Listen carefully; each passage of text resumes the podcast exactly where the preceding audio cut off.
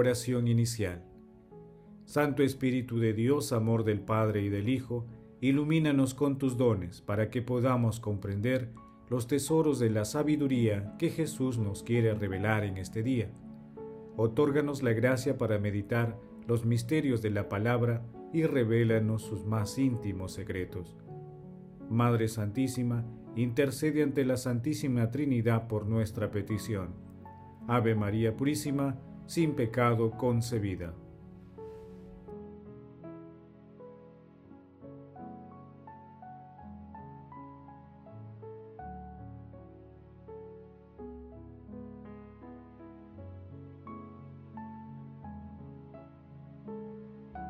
Paso 1. Lectura. Lectura del Santo Evangelio según San Marcos capítulo 4, versículos del 26 al 34. En aquel tiempo Jesús dijo a la gente, El reino de Dios se parece a un hombre que echa semillas en la tierra. Él duerme de noche y se levanta de mañana. La semilla germina y va creciendo, sin que él sepa cómo. La tierra da el fruto por sí misma, pero los tallos luego primero los tallos, luego la espiga, después el grano. Cuando el grano está a punto, se mete la hoz, porque ha llegado la cosecha. Dijo también, ¿con qué podemos comparar el reino de Dios? ¿Qué parábola usaremos? Es como un grano de mostaza. Al sembrarlo en la tierra es la semilla más pequeña, pero después brota y se hace más altas que las demás hortalizas y echa ramas tan grandes que las aves del cielo pueden cobijarse y anidar en ellas. Con muchas parábolas parecidas les exponía la palabra, acomodándose a su entender. Todo lo exponía con parábolas, pero a sus discípulos se los explicaba todo en privado. Palabra del Señor, gloria a ti Señor Jesús.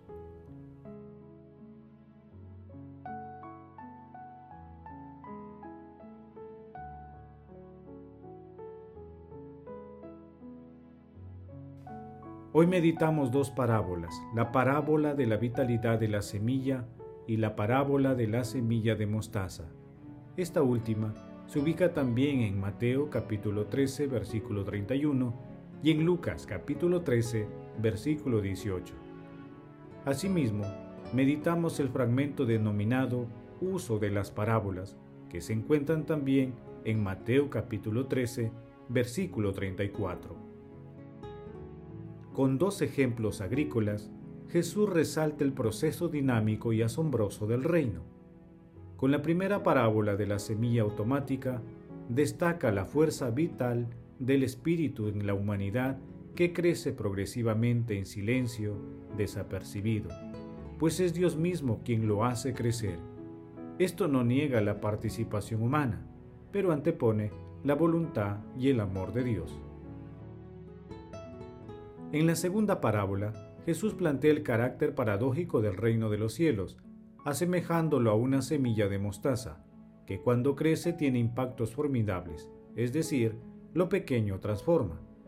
Asimismo, el reino de los cielos no tiene fronteras, está disponible para todos. Estas parábolas nos ayudan a comprender la presencia actual de la palabra y del proyecto de salvación de nuestro Señor Jesucristo en la vida de cada persona y en la historia de la humanidad.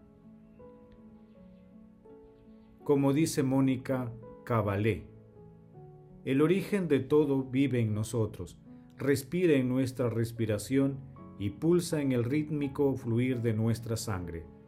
Aquello que ríe cuando reímos y danza cuando danzamos, lo que arde en nuestro deseo, lo que mira por nuestros ojos, piensa en nuestro pensamiento y nos inspira palabras cuando hablamos, el vigor que late en la semilla, la inteligencia ilimitada e insondable que todo lo rige y en todo se manifiesta.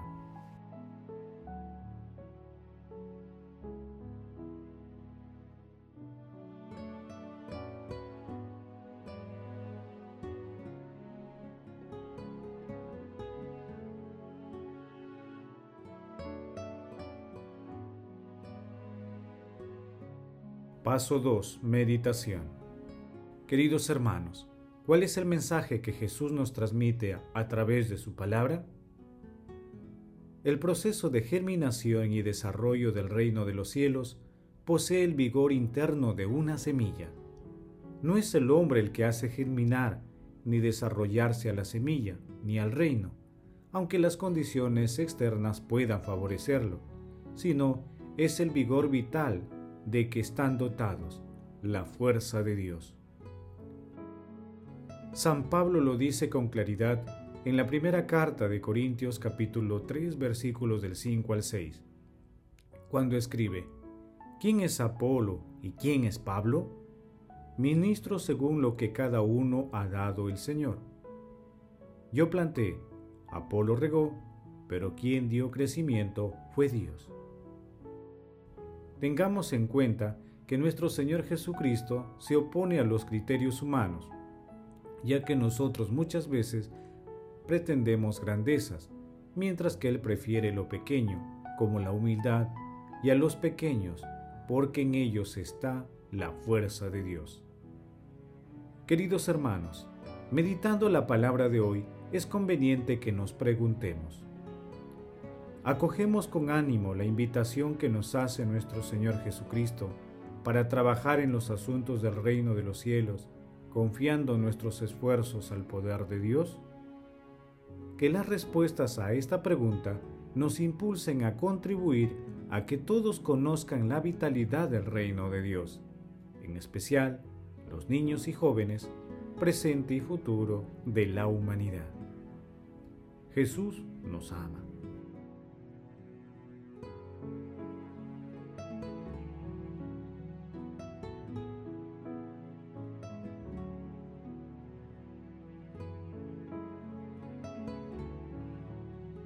Paso 3. Oración. Padre eterno, oh Dios, fuerza de los que en ti esperan, escucha con bondad nuestras súplicas, y pues sin ti nada puede la fragilidad de nuestra naturaleza, concédenos siempre la ayuda de tu gracia, para que al poner en práctica tus mandamientos, te agrademos con nuestros deseos y acciones. Padre eterno, te pedimos por todos los jóvenes y adultos que están pasando momentos de desesperación, para que a través de tu ayuda providente encuentren a las personas que los alivien de sus tribulaciones en el santísimo nombre de Jesús. Amado Jesús, mira con bondad y misericordia las almas del purgatorio, alcánzales la recompensa de la vida eterna en el cielo. Madre Santísima, Madre de la Divina Gracia, intercede ante la Santísima Trinidad por nuestras peticiones. Amén.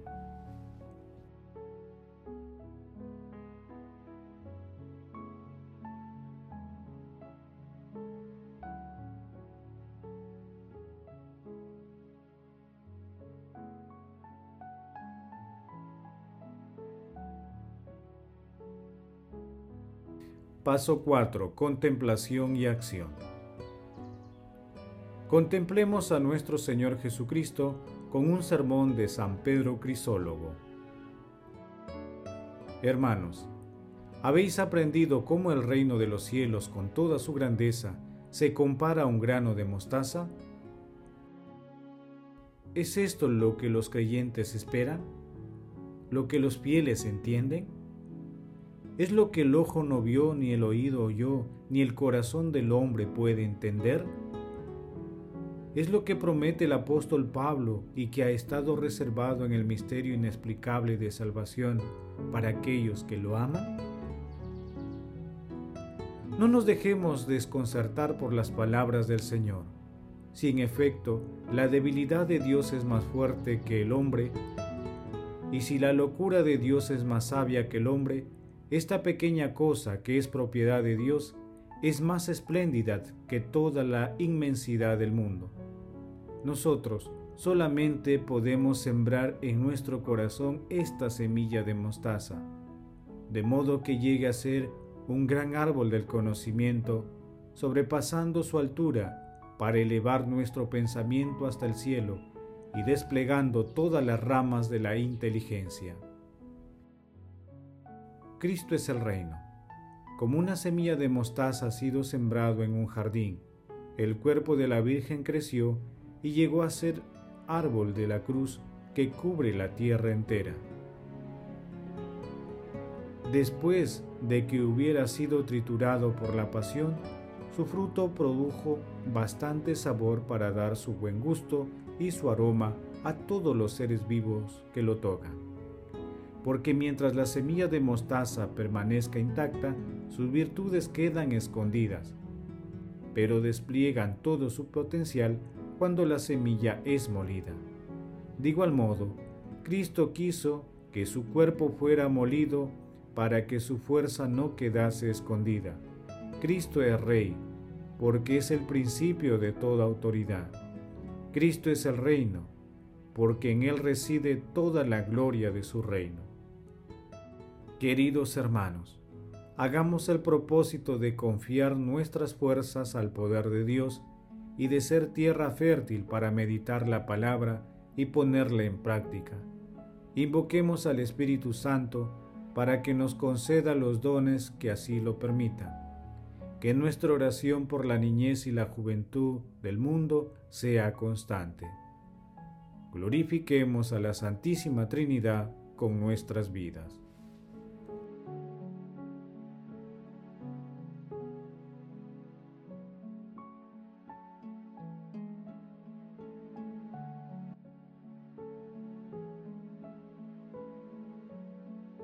Oración final. Gracias Señor Jesús por tu palabra de vida eterna. Que el Espíritu Santo nos ilumine para que tu palabra penetre a lo más profundo de nuestras almas y se convierta en acción. Dios glorioso, escucha nuestra oración. Bendito seas por los siglos de los siglos. Madre Santísima, intercede ante la Santísima Trinidad por nuestra petición. Amén. El Señor esté con ustedes y con tu espíritu. La bendición de Dios Todopoderoso, Padre, Hijo y Espíritu Santo, descienda sobre ustedes y los acompañe siempre. Amén. Bendigamos al Señor, demos gracias a Dios.